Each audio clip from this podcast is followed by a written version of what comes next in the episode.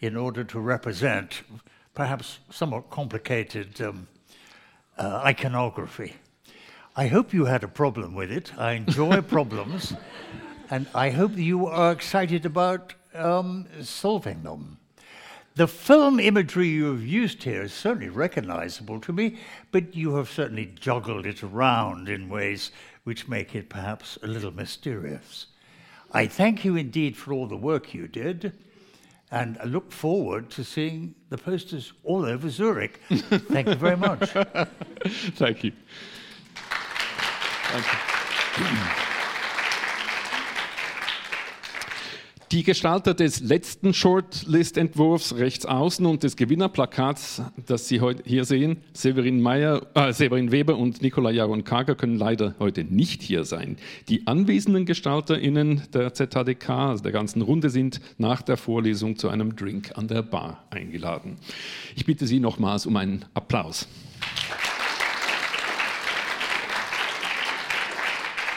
Jetzt also der Gewinnerentwurf. Sie haben ihn vielleicht schon eben all over the city gesehen. Dieses Plakat wurde eben gedruckt und das können Sie wie üblich an der Kinokasse erwerben und vielleicht sogar signieren lassen. Nun aber zu unserer eigentlichen Veranstaltung und ich wechsle auf Englisch. Peter Greenaway is not only a very versatile writer, painter, and filmmaker, he is also a scientific dilettante with encyclopedic interests. He was on the faculty of the European Graduate School in Saas-Fee for close to 10 years, lecturing on topics like opera, film, and death, or multimedia, static images, and temporality. For his lectures at Film Podium, we agreed on three topics that are of great importance to his work non narrative cinema, film and landscape, and film and music and sound. Peter will be showing excerpts from his films, some of which have rarely been seen, the actual presentations you will see on the screen were created in close collaboration with his daughter Pip, who is also here with us. There will be. There will be time for questions after the lecture, I believe. So please welcome Peter Greenaway.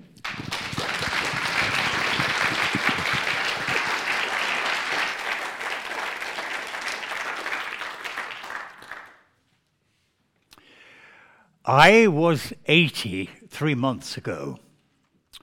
Now, it is said in Western Europe, which presumably must include Switzerland, that the average time of death of a white male supremacist, I suppose, let's choose the words very carefully, is 81 and a half. So I have one and a half years left to make quite a number of films. I think currently there must be something like seven or eight scripts all ready to go. I'm pretty certain that the first one on the list is going to be called Lucca Mortis, a film that probably uh, tries to answer the question, and here it comes, and it's very provocative is death necessary? Okay, I heard some giggles and some laughter from the audience, so I always uh, expect indeed that the answer to my question, of course, is death necessary? Is absolutely yes. But it is interesting, isn't it? I suppose what the last three, what the last three years, maybe four years. No, I should make that much bigger. Let's say the last three decades, we have generally all over the world been obsessed with sex, politically, economically, uh, totemically, uh, across all the gender ranges. So we've all become very, very sophisticated in all the arguments. But you know, the um, two prime, I think, super sensitive subject matters, indeed, in all our lives, whether you're a serial killer or a nun, is certainly sex and death. I've made a load of films about sex, which I suppose the Greeks had two words for it. It was uh, eros and thanatos. And I suppose an awful lot of cinema, in fact, some people might say most of cinema, is about eros, the coming of wisdom, the first parts of your life, the arrangements, how you associate yourself with, shall we say, love and sex, the very beginnings. But the Greeks also had another word for the other end of life. So, eros for the beginning and thanatos for the end. And there is a way, is there not, where all of us, uh, with enormous amounts of respect and a great deal of scrutiny, have a feeling that we are not so happy about talking about death. We've all just passed through this pandemic of COVID, and in some ways, we've all come up close to considerations of mortality. But I'm not going to make a zombie movie by any means. Uh, the film is very much a discussion, indeed, about questions of suicide and euthanasia. And there are, what is it, 70, an awful lot of people in the world. Is it 7 billion? 7 billion people and rising, and will probably continue rising certainly to the 2070s before it starts going down again. And it's obviously a big problem, existential problem that has to be solved. I have absolutely no answer to this question at all, but I want to be able to debate it. And um, I'm very pleased to announce that um, Morgan Freeman is going to play the central role. And he's much older than me. He's, I think, 80, 87, something like that. But he has uh, taken a great interest in the problem. And as you know, he is a, an A Hollywood actor. And uh, I think with his imprimatur on the painting, on the, um, on the film, we should be able to garner some serious interest. But before I ever get talking about that, we're supposed to start filming in September. We are preparing very uh, heartily at this moment, and I'm sure we'll make those dates. But up on the screen here is this word narrative. Now, you probably come to the cinema for a whole series of reasons. Your grandparents did, and probably your great grandparents do or did, and certainly your children have a fascination. Though I rather suspect that most people don't see their films in auditoria like this.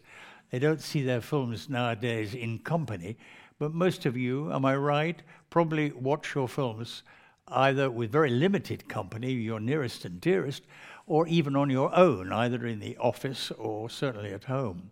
So the old ideas of massive audiences for films seems to have been disappeared very largely. My particular concern, I think, and I've been making films now for about 50 years, I must have made over 60 films of every sort and shape and size. It's very much about, you know, what is cinema? How does it operate? How should it operate? Could it be better? Could it be more interesting? And I think I've um, explored all sorts of different possibilities, uh, frame ratios, different sorts of formats 16 mil, 35 mil, Omnimax, 8 mil, and all sorts of television formats. And I think a lot of my exercises have been very I would say desperately experimental, but always pushing, pushing hard against the ways that we make films. Now, you might find this a big contradiction because cinema is meant to be about images, but cinema is really created about text. And we have what's described as a writer's cinema. Every film you've seen, almost without any exception, has been created by writers, people who write words, people who make text. And I've always thought, and of course I'm very prejudiced here, because I was trained, first of all, as a painter, that we ought to have a painter's cinema. Because let me stress again, self evidently, cinema is really about pictures, pictures, pictures. We don't have a painter's cinema, and I suspect we never will, it's almost impossible for me to go to a film producer with four paintings, three prints, and a book of drawings and say, Give me the money. they almost certainly will not. I hope there are no film producers in the audience because I'm about to insult you.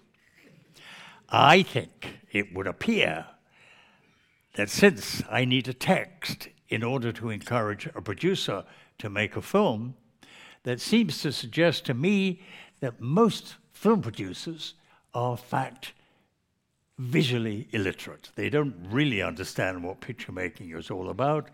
They don't really understand about notions of picture continuity and ideas of, shall we say, pictorial legitimacy or pictorial understanding.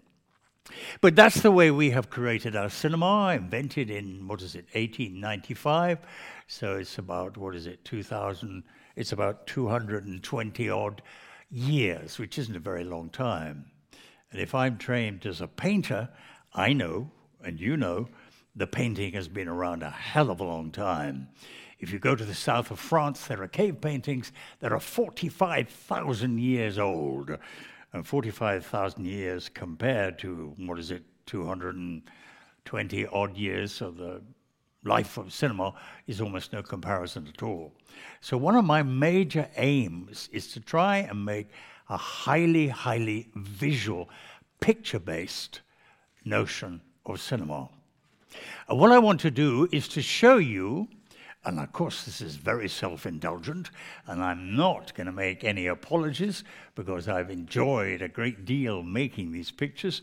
I'm going to show you a number of clips and very short films that try to range across the whole possibility of making cinema as visual as possible.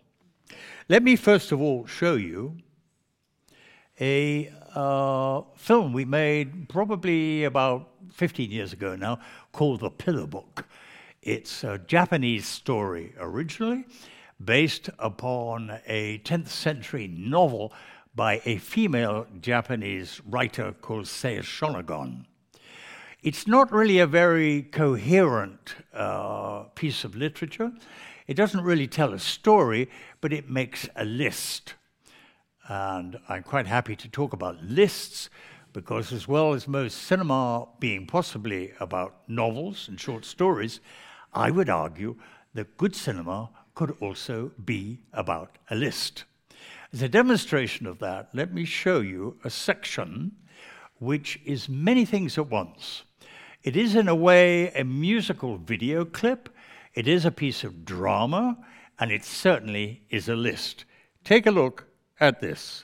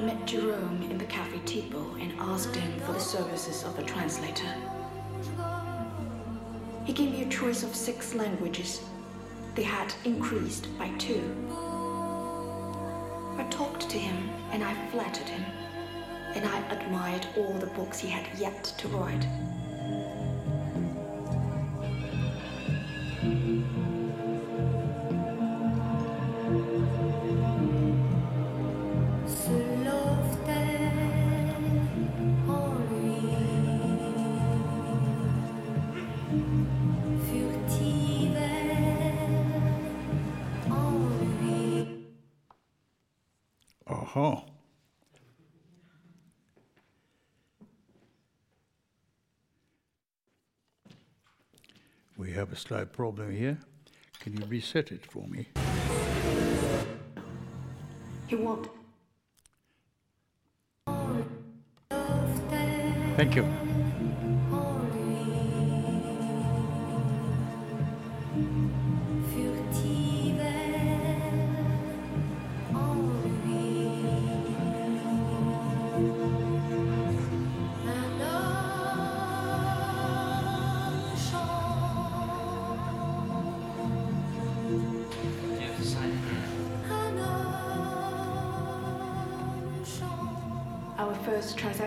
strictly financial.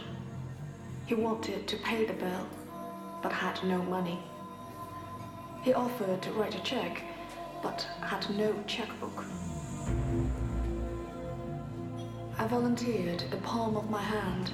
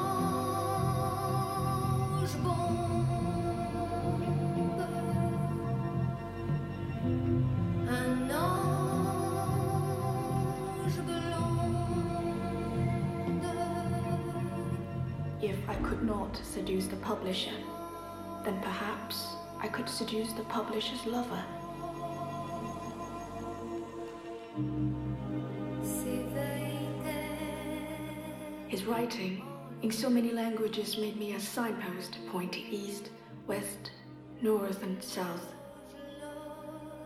I had shoes in German, stockings in French, gloves in Hebrew, a hat with a veil in Italian. He only kept me naked where I was most accustomed to wear clothes.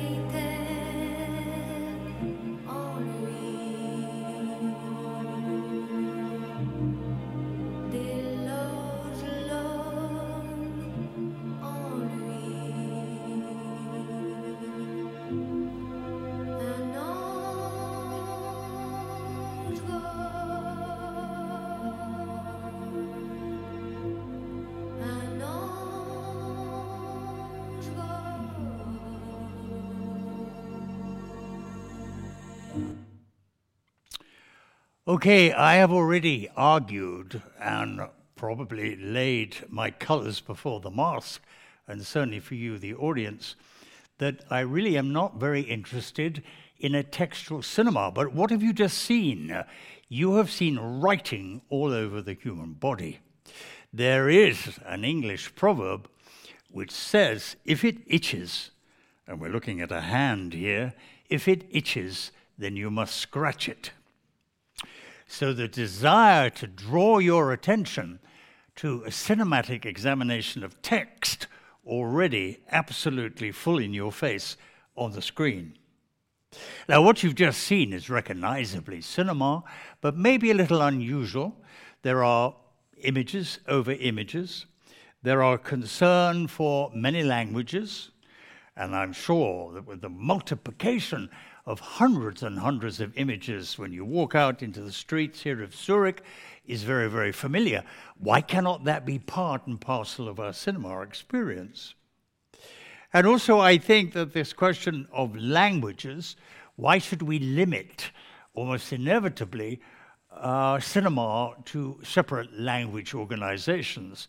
Let's open up that possibility and make a digression into all the multifaceted ways in which we can continually, all at the same time, because we're very sophisticated cinema goers, in order to make a cinema which is richer and stronger.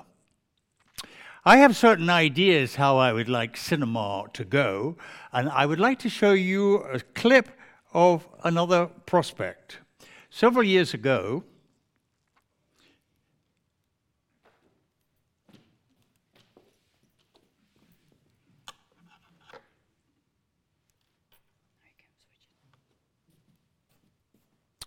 Several years ago, um, I was invited to uh, Turin in Italy to put on a, a situation, an installation really, which we call Peopling the Palaces. You know, after many of your visits, certainly to historic buildings, there are attempts now to bring them alive by using all sorts of modern imagery and to certainly make a big embrace of cinematic ideas.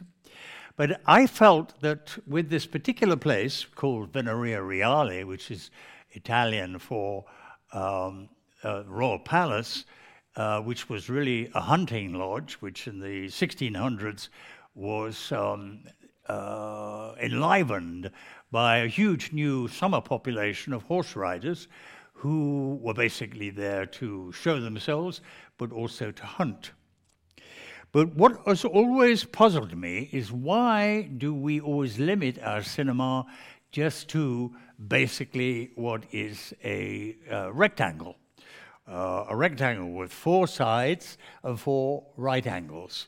Why can't we change the proportions and sizes and certainly the shape of the cinema screen?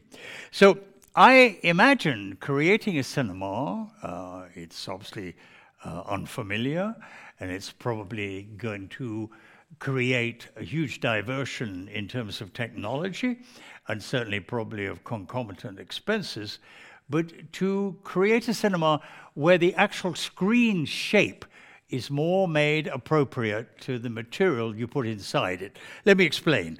Here's my first screen of seven screens. And you can see it is a quarter of a circle, sort of representing the wide shots of the world. It's almost like one quarter, imagine cutting up an orange, of indeed a sphere. And you can see there's a little red figure which gives you an idea. And since he's red, he's probably a communist and certainly Italian. I put him there in order to give you a dimension, so to indicate these screens are very large and they are related in a peculiar way to the particular configurations of a human figure. But also, I need other screens in which to contain information. Now, are there Italians in the audience?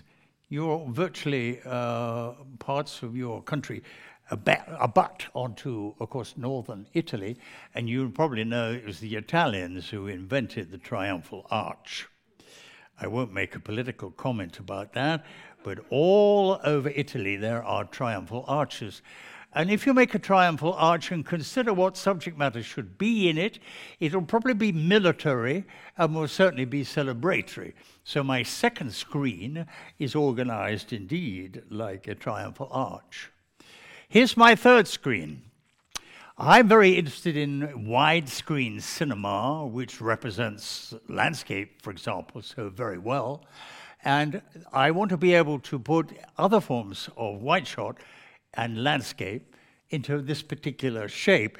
But I'm also, of course, interested in verticality, so I've made myself a one, two, three, fourth screen, which in fact is vertical. The Eiffel Tower will fit very well into that, giraffes and trees, and human beings standing upright. And most of the time, people are either seated or standing upright, so it's very useful. And since I have so much to say, I'm going to give myself three more screens, which we could describe as the footnote screens.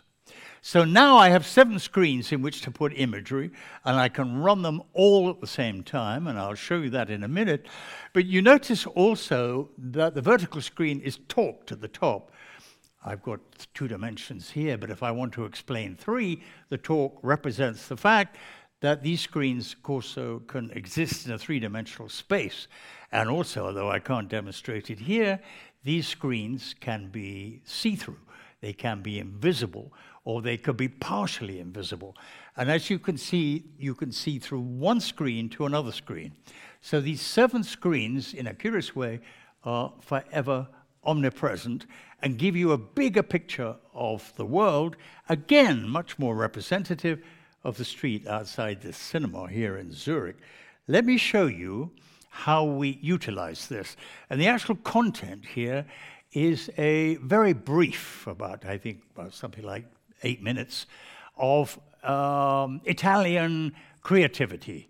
It would include uh, design of furniture, of which the Italians are supremely proud, but also to contain their extraordinary history of painting over the last, what, nearly, I suppose, nearly 9,000 years, 9, 900 years. Take a look at this.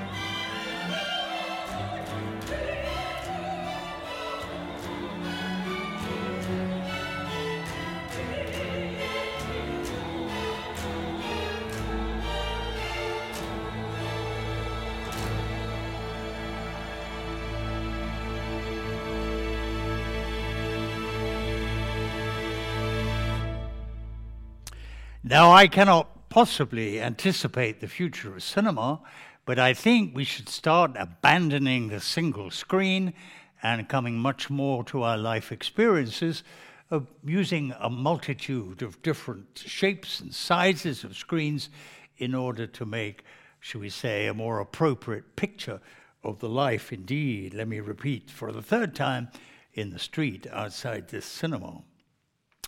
Everything that's not by nature, and there's nothing, is there, except you and me, and there are no trees in this space. Everything that is not organically us has to be designed. And all designs on earth are based on the human figure. So we have used indeed the naked human figure as the fulcrum, as the clothes peg on which everything has been organized in a cinematic space, just as it's done in here. You can probably recognize too that the system of organizing for this content starts with uh, Pompeii, the uh, explosion volcanoes uh, in, what is it, 70 AD, and goes all the way through to Mussolini photographs of uh, the Second World War. Now, to talk about culture like that, of course, is very uplifting, it's very positive. Let me show you something which is very negative. This again is about multiple screens on an entirely different subject matter. I was absolutely appalled when I realized how many atomic bombs had been dropped on the planet Earth. And I collected together the materials of where these bombs came from, who was dropping them, and what the destruction associated with was relevant. Take a look at this.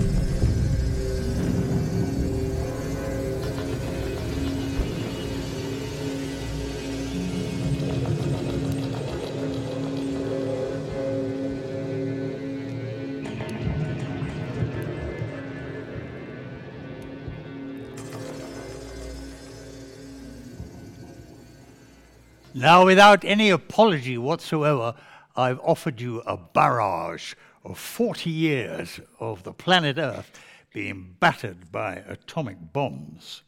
Certainly over 2,500, which is extraordinary to recognize as an extraordinary situation, particularly relevant now when we're very seriously, despite all the dangers and all the fears, having to really consider seriously all over again atomic power in order to run the energy systems of the world. You can also see again, this is not, as it were, straightforward classical documentary language, but is putting in front of you a huge amount of evidence which was all available, available in the public domain until people got very scared and started taking this material away from public televisions. It's very difficult to find now, but certainly in that 40 year period, this onslaught, a terrifying way in which we have to really organize ourselves in terms of future energy. Okay, moving on uh, to something which might be far more familiar to you, but is couched in a way which is just as relevant, curiously, to what you've just seen. Take a look at this.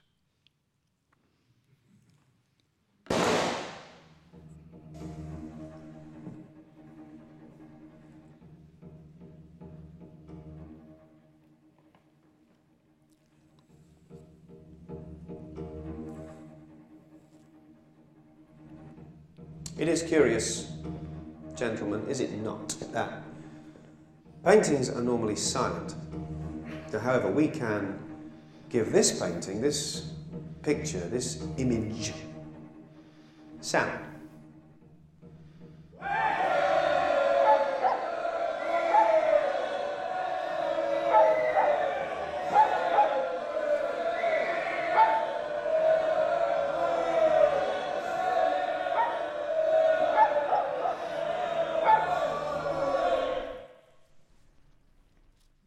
Calling out of the militia for the 5th Company of the Musketeers, Amsterdam. There is, of course, another sound.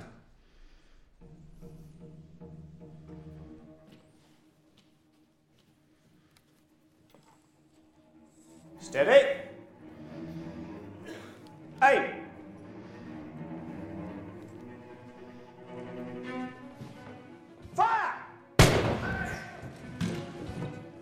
I and this painting accuse you, gentlemen, of being responsible for the painting's major sound a musket shot. Where did the bullet go? I accuse you, gentlemen, of murder.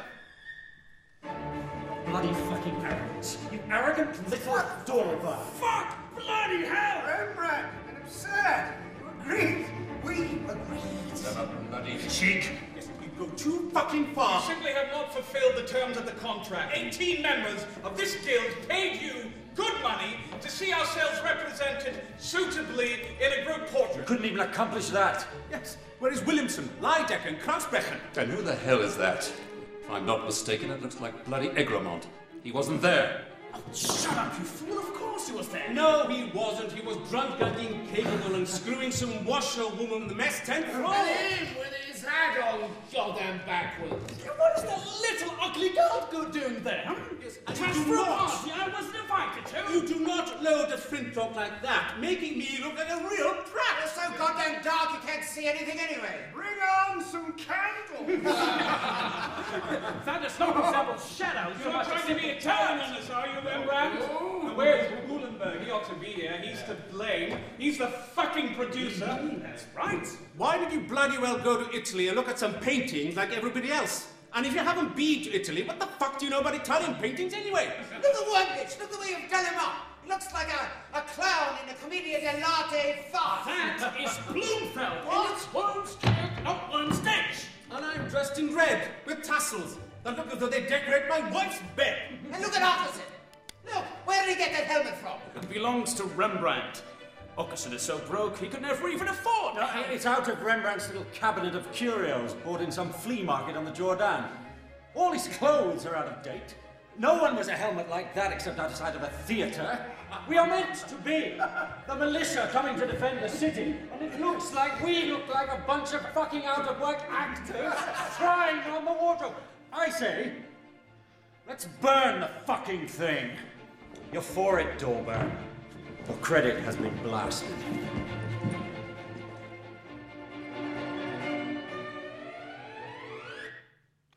Okay, I live in Holland. I live in Amsterdam, and this is a very famous painting by uh, Rembrandt, Rembrandt van Rijn, called The Night Watch. And in a curious way, it's the beginnings of modern history in Western Europe. The first time a non monarchical power grew to enormous amounts of wealth, rather like the city we're in now where you could buy absolutely anything and anybody. So, a big turning point in history. And here are the local people, all dressed up fancifully as soldiers, trying to protect their country, a very early Holland, away from the ravages of Spain, who were beginning to accrue all the incredible treasures of um, Columbus's attempts to uh, bring the, the new world of South America into the old world. Uh, as you can see, I have a great delight and excitement about the imagery of painting, which is part of all our heritage, whether we're really passionately interested in Rembrandt or any other painter. And it's very interesting for me to be able to grab hold of this material and bring it into the modern world. Thinking of which, which um, the examination of paintings is very crucial to me. Let me show you another way we've done that using very sophisticated digital technology. There is a famous painting called The Marriage of Cana by the Italian painter Veronese, and it looks a bit like this.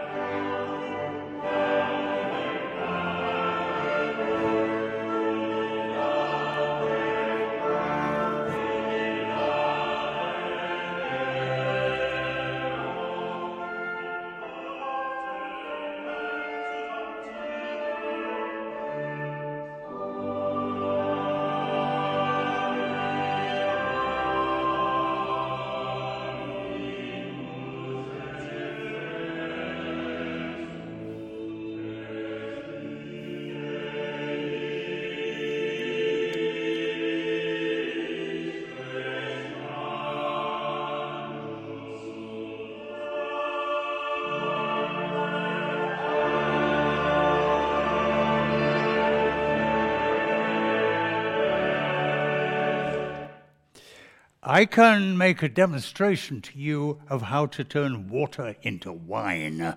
You might know, all you people who know your Bible very well, that that was the condition of what happened in the marriage of Cana. Now, let me make a demonstration how now, in the 21st century, we can change, to a certain extent, Veronese's excitement about this apparently mythical examination. So consider the possibility of water into wine. Listen to him. He will surprise you. You were not surprised? They have no wine. It could have been anticipated an hour ago. And even if they had wine, what is it to us? Know that my hour is not yet come. Pour the water now and take it in to the governor of the feast.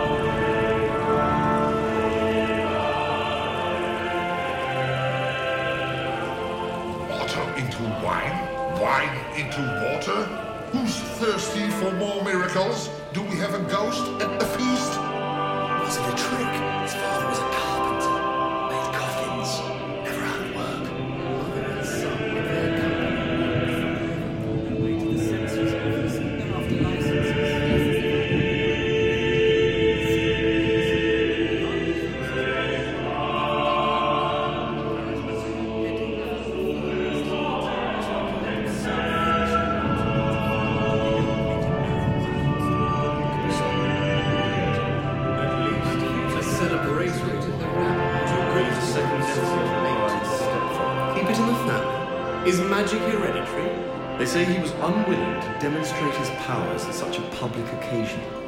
He was concerned people might think him a public trickster, a charlatan, a mountebank. They might now have good reason.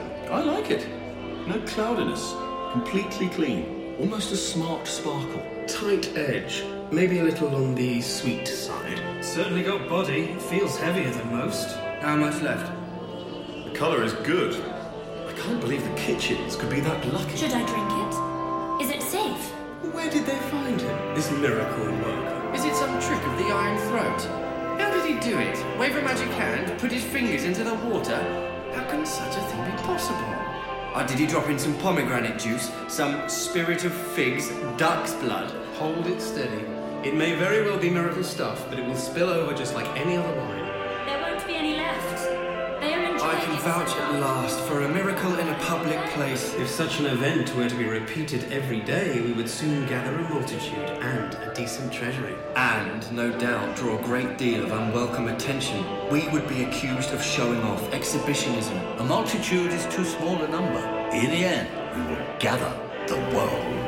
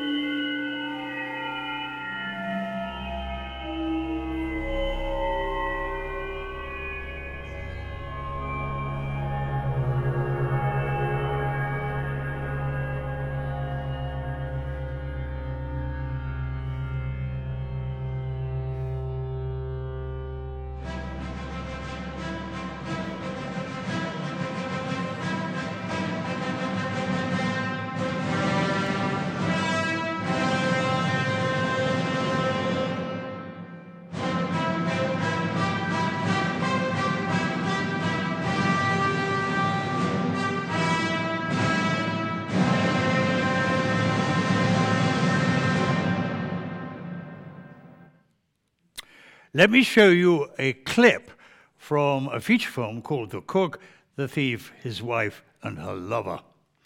It's very much um, an exemplifying, I suppose, of the notion of capitalism moving into a corrupt society. And I think we could bring forth Mr. Trump to make a representation of what's happening here. The film is extremely lush. The costumes were Jean Paul Gaultier, and the main protagonists are Michael Gambon and Helen Mirren. Let me just show you a taste of the richness of this particular film. Here we go.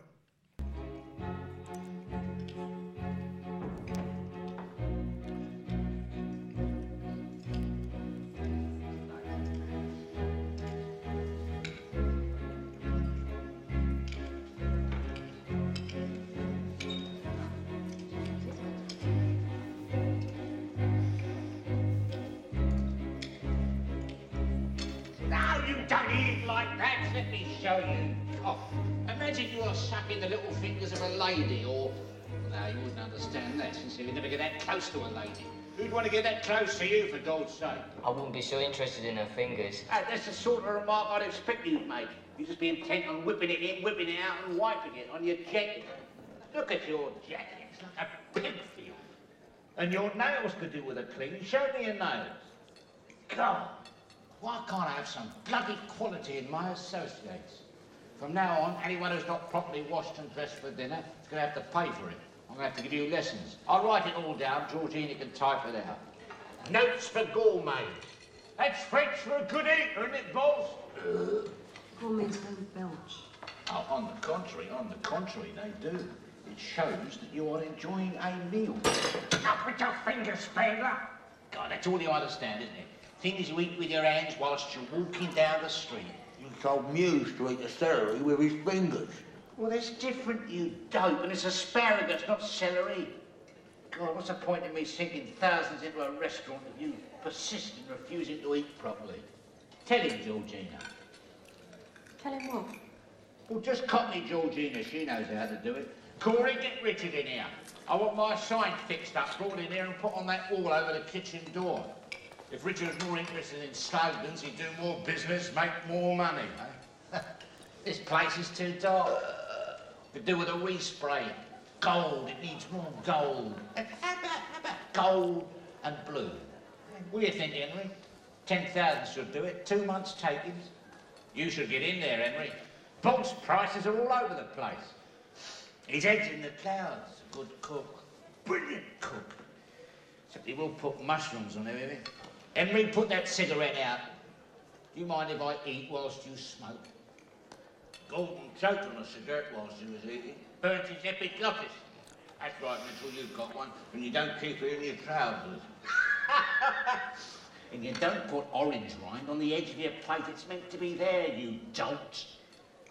What you've got to realise is that a clever cook puts unlikely things together, like duck and orange, like pineapple and ham. It's called artistry. You know, I'm an artist the way I combine my business and my pleasure. Money's my business, eating's my pleasure, and Georgie's my pleasure too. Though in a more private kind of way than stuffing the mouth and feeding the sewers.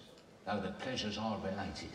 Because the, the naughty bits and the dirty bits are so close together that it just goes to show how eating and sex are related. Georgie's naughty bits are nicely related, aren't they, Georgie? Especially when she's paying me attention. Georgie? Let me go back a bit and show you uh, a f- section from a film that we made called Prospero's Books. I must have made about, I suppose, 60 films of one description or another, and 15 of them are certainly feature films, all of which uh, are original uh, propositions which I have written the script, except for one. And that particular one is uh, Shakespeare's The Tempest. We did a particular version of that very late last play by Shakespeare, and I can show you a section of the beginning, and it stars a very famous uh, English actor, now unfortunately dead, called John Gielgud, who always wished his long life, and I think he lived till he was about 90, to make a version playing this character called Prospero. Let me show you the introduction, which also shows a fascination, which I imagine is quite rare in feature films, for the excitements of calligraphy.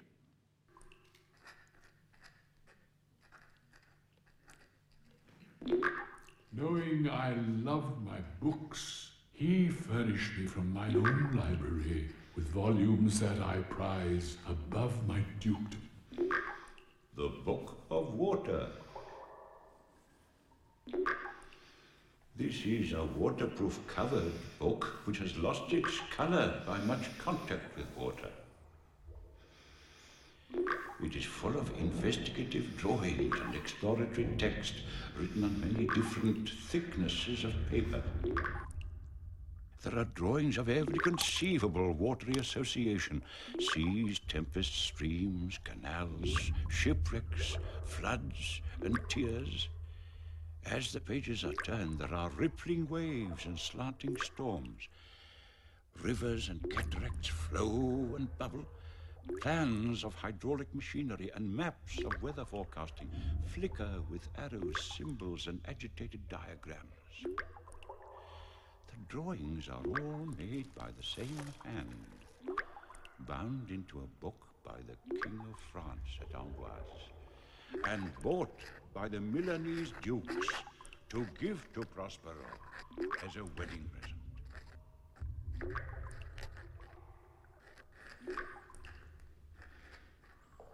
Bosun.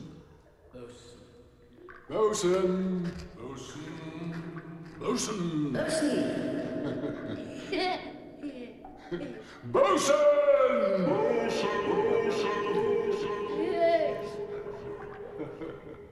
Bosun. Bosun. Bosun. Here,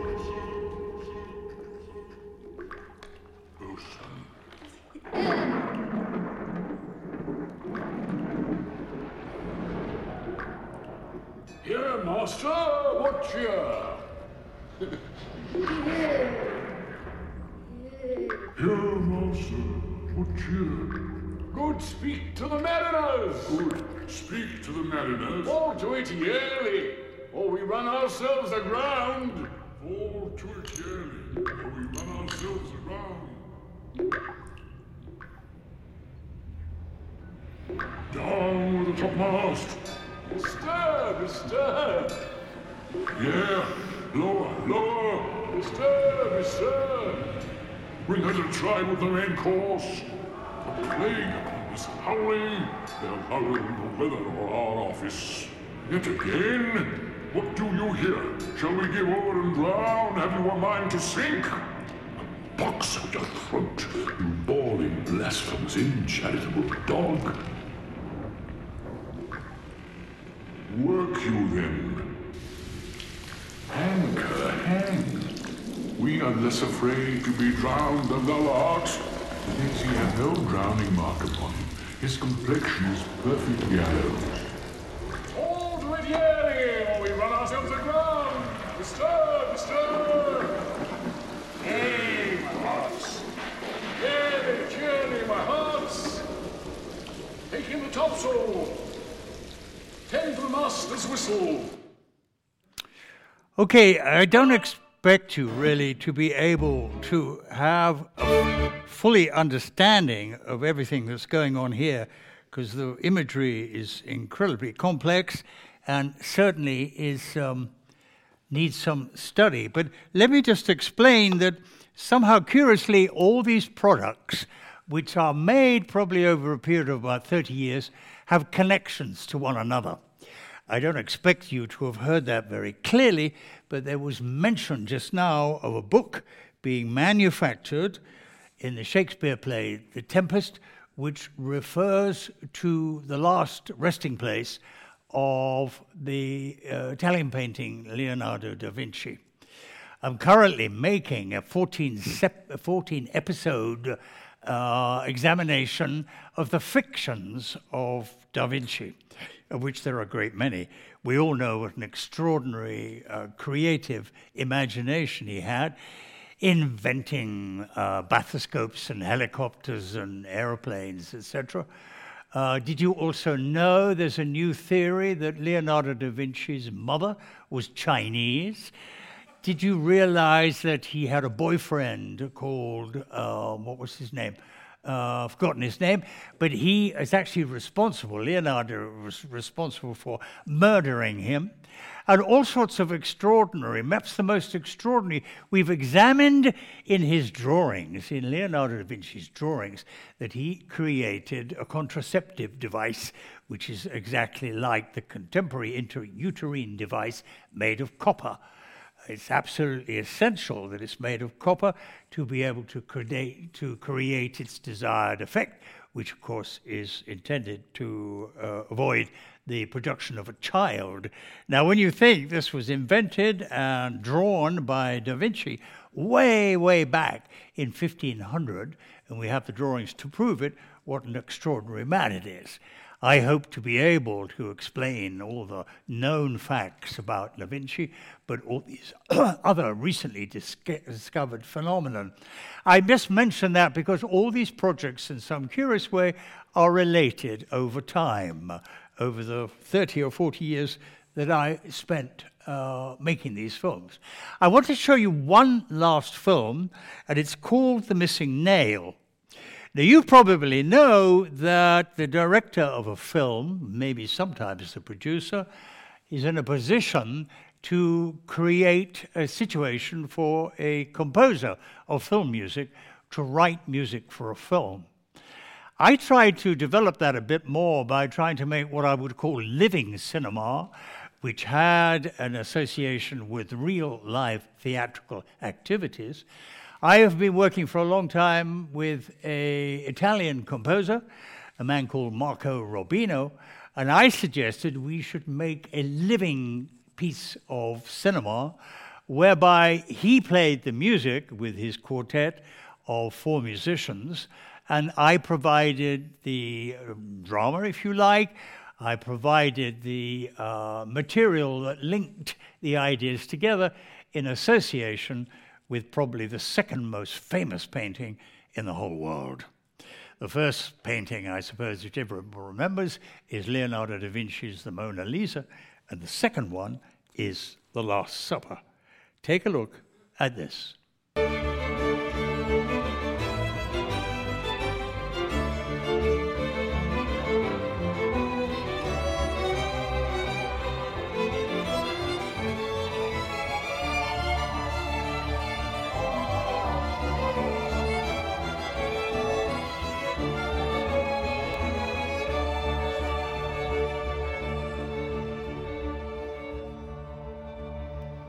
Leonardo da Vinci's painting of the Last Supper is curiously, seriously unlooked at nowadays. Probably it suffers the fate of all masterpieces. It is often taken for granted because it is so famous that everyone thinks that they know it. They often do not give it a second glance because its fame has curiously defamed it and perhaps made it a banal image. Or it has produced in a great many people a feeling that because it is so famous, it deserves apathy, or perhaps, in association with its deteriorated condition, even derision.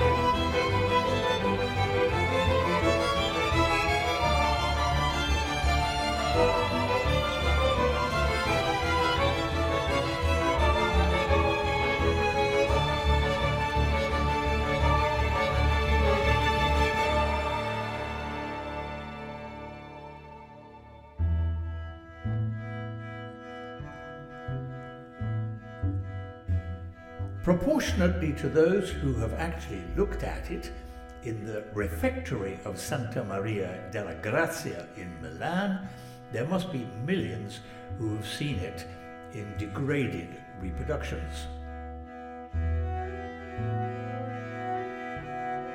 On Christmas cards and birthday cards, tea towels, t shirts, on cigarette packets. I have seen it on petrol pumps, shampoo bottles, beer cans.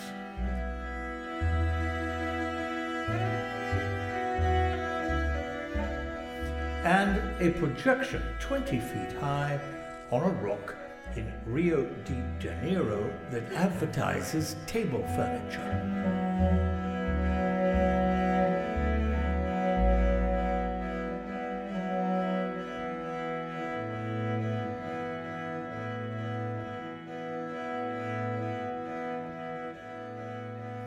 If you take time to study Da Vinci's Last Supper, just a little, with some assistance from experts, you will be amazed at its profundity. How it is based on the number three and the multiples of nine and twelve.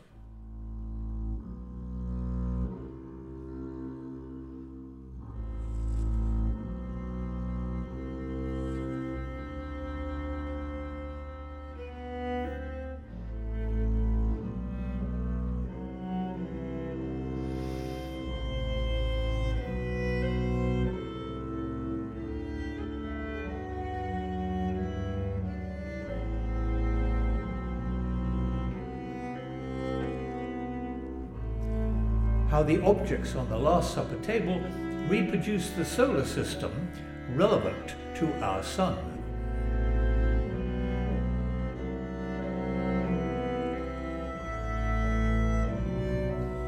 And although it was painted in 1498, how it anticipates the planet Pluto, which wasn't officially discovered by the rest of the world until 1930.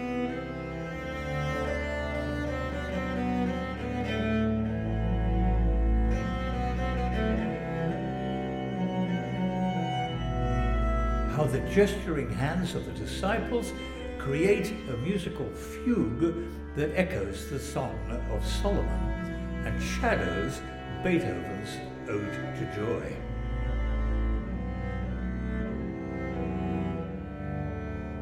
How the painting is about gravity and gravitas.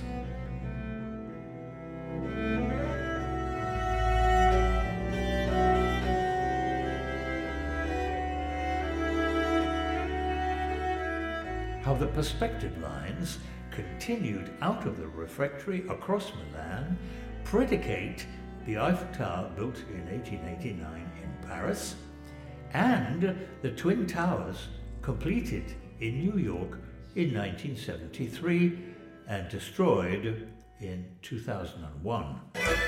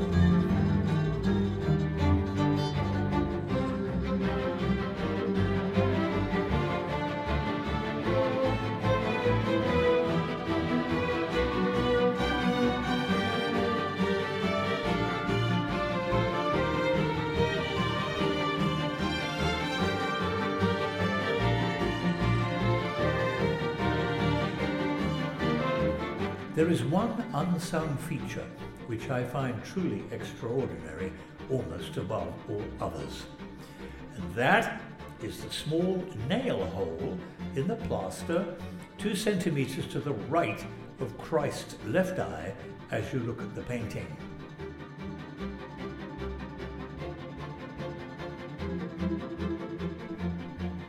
On that nail, where Da Vinci hung the plumb line, hangs the whole design and concept of the painting.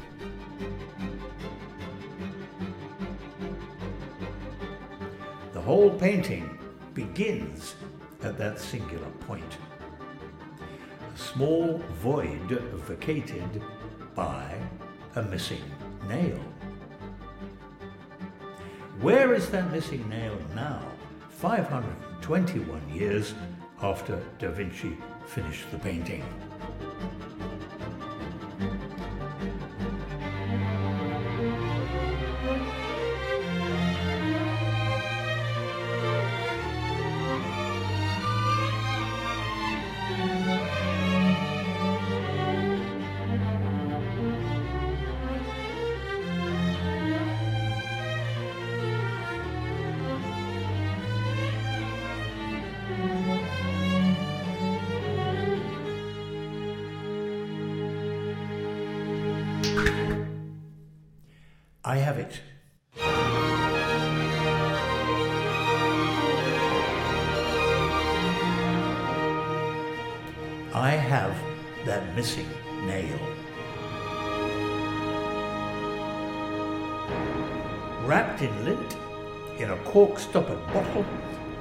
Safe in Jerusalem.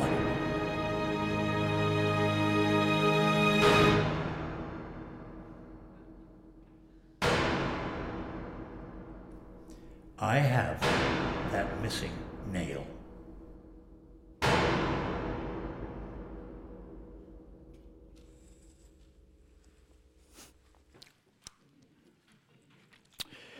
Okay, you can see a multifarious cinema at work here.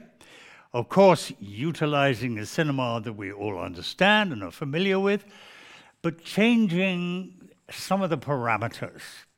Certainly avoiding any distinction between documentary and feature film, considering that all films are the same in the great cinema in the sky, eschewing the notion of wishing to tell you a story, because stories are very ephemeral and throwaway, and there is a feeling, is there not, that all history is a bunch of lies created by very subjective historians, and we don't really have to necessarily concern ourselves with notions of historical truth. Also, there has been, in all our lifetimes, in the last, what, 10 years, this extraordinarily digital revolution, which means we can reconform, reconsider, strip out what's unnecessary, put in what we wish to do. In a sense, we can all now become painters and do what painters do so extraordinarily, having created the greatest century we have known in the last 2,000 years, in indeed the 20th century, which created so much extraordinary painting. So you can see that all this heritage belongs to all of us. We don't have to be in any particular way specific or associated with academic knowledge to make an embrace of all this material, which is all for us to refabulate, reorganize, and recreate again. So, here are some ideas of what the cinema might look like in the future, and the sooner that future gets here, the better. Thank you.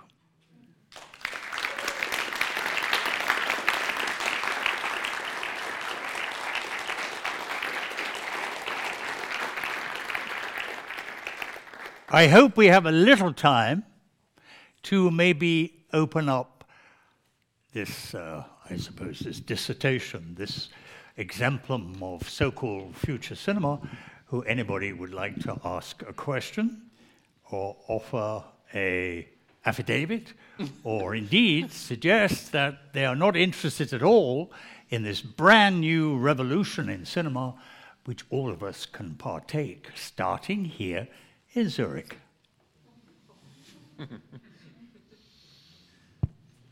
Could we have any more house lights? Is it a bit possible to have more house lights? Yes. Hi. I have very many questions, but I'll try to ask only one. Go ahead. How does one become visually literate? By study, by study, by looking at paintings, by eschewing uh, the notion of the primacy of text and start opening your eyes. The whole of Europe, including Switzerland, has an enormous bank of imagery which goes back, shall we say, at least 45,000 years, but mainly, I suppose, in our more immediate recollection, would certainly go back to the beginning of the Renaissance, of which Switzerland was very much part of. So we could easily go back to 1450, say, and make an examination of hundreds of thousands of images, but also to make sure that your eyes are open when you walk the streets of Zurich. Look at your architecture, examine questions of costume, understand urban development, think, think, think, and just simply aggregate, collect together this huge amount of imagery that is pouring into your eyes and your brain every single second of your existence. And use it to make comparisons. The world is rich in man made imagery, and it's yours to reinvent reconfabulate, and reuse in contemporary media. How many people in this audience want to make films? Put your hands up. Don't be, don't be timid. Yes. Why do you want to make films? Let me ask you. Why do you want to make films? Wait for the mic, please.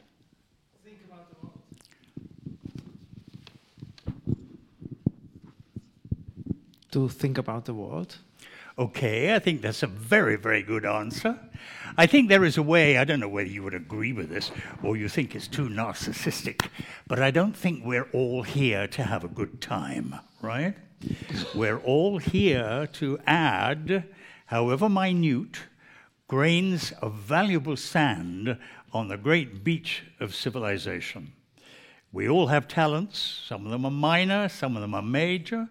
Some of them are undeveloped, some of them are untutored, but we're all capable of creativity.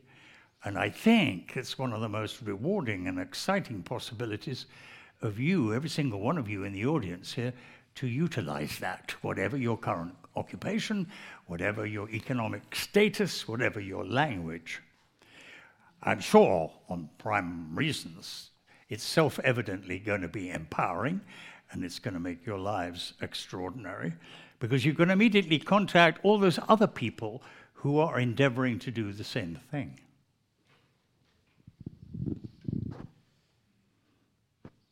Yes. Question at the back. Wait.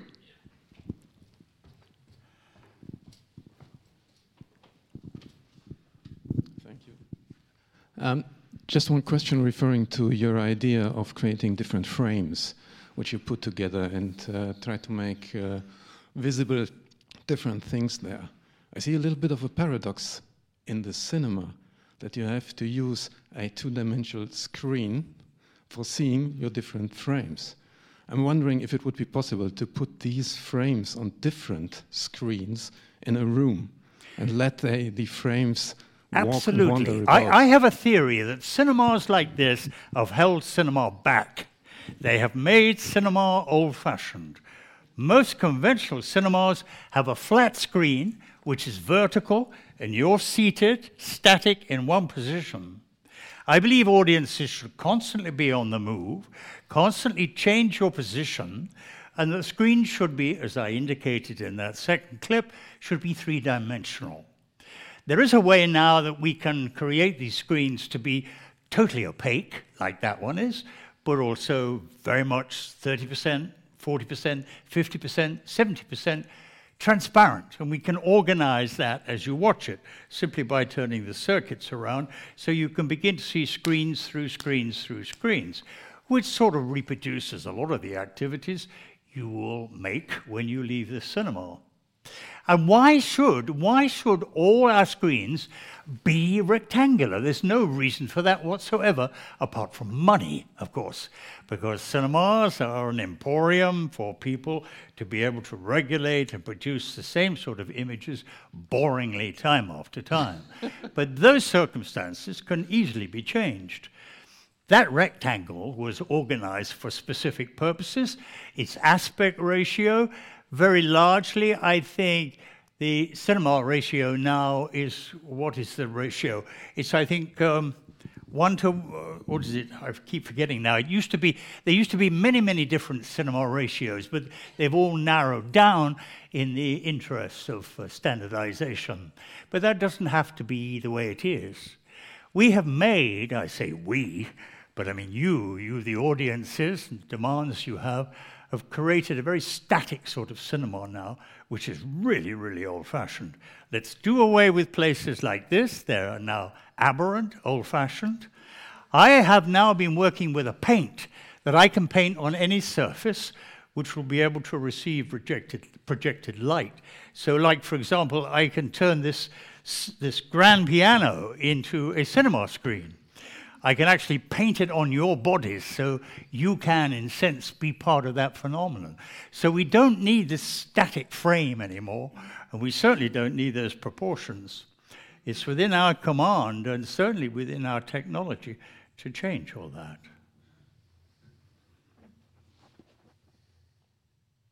Yes.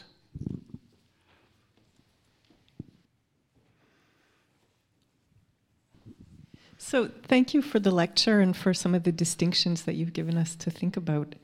Um, I'm thinking about you, you have presented two distinctions which to me seem to be actually two different things. And one of them is um, the primacy of text or of image in the cinema, and the other one is whether films should primarily tell a story or not. Those seem to me to be two different things. Uh, because the story could be told through images, it could be told through text, or a combination. But you've also given us examples of films that aren't primarily telling a story, they're analyzing a painting or they're um, showing us a list. And I'm wondering if you could give us some other examples of what, what would be a structure for a film that isn't primarily telling a story and isn't a list uh, or uh, an analysis of okay, I made a film here. I just showed you a clip called The Cook, Thief's Wife, and the Lover.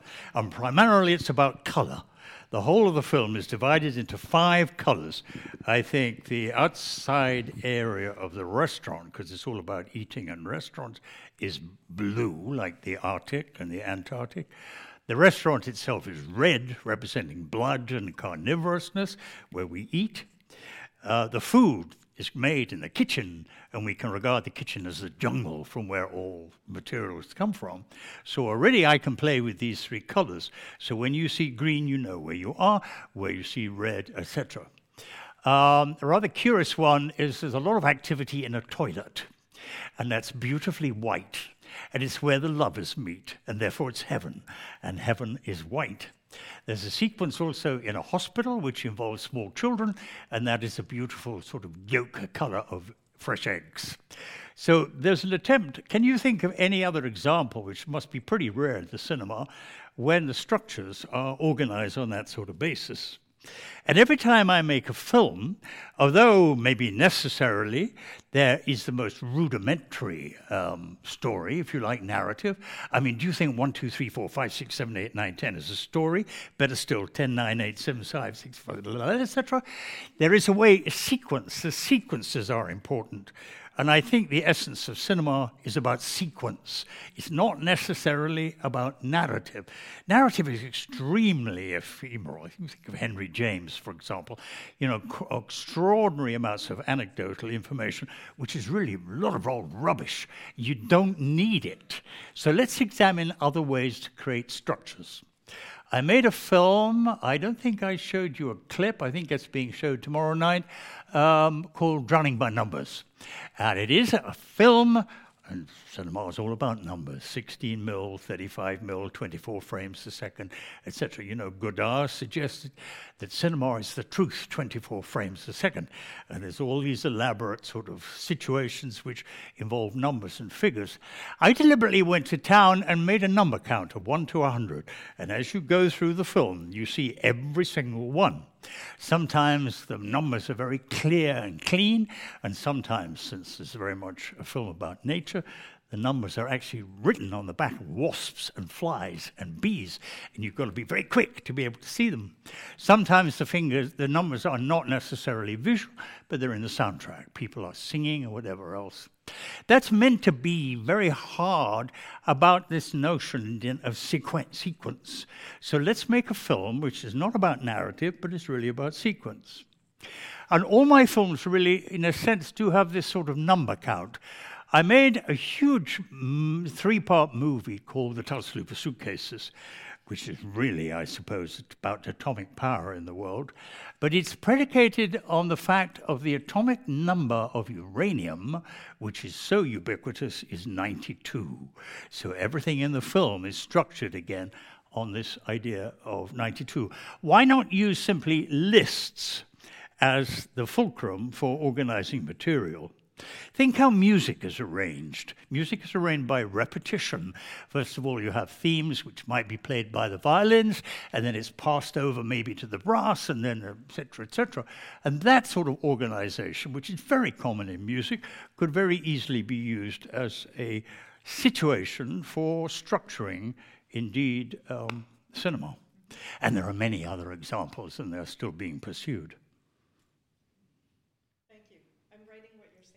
Okay. Good for you. Anybody have any others? If you feel antagonistic, you don't like what this is all being pushed to, you want to keep cinema familiar and to tell you stories.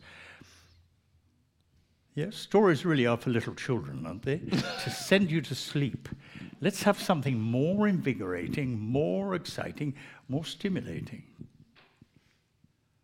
Yes think of. Uh, oh, sorry.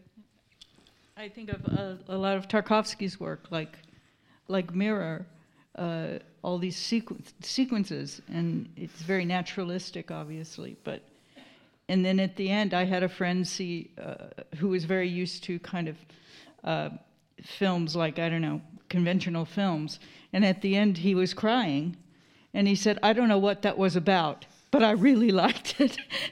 so it was an emotional response to that. True. To that. Well, I mean, emotional responses can happen quite easily. I mean, this grandiosity and this magnanimity that's represented in some of this extraordinary imagery. You know, I'm an atheist and have been so since I was 13, but I'm profoundly excited about the mythologies of Christianity.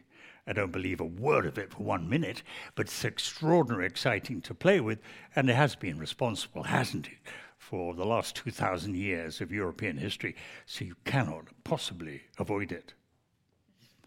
You know, it's the subject matter for so much to be considered, and everything that has been considered has passed in some curious way through notions of the Christian religion in the last two centuries, the last 2,000 years. So I think it's um, you know, a highly legitimate subject matter to discuss, and it is responsible, is it not, for extraordinary experiences of euphoria and uh, excitement and so on, and I think we ought to try and reproduce those in the cinema. Aided and abetted here, certainly, as far as I'm concerned, by the most extraordinary new technologies we've all got.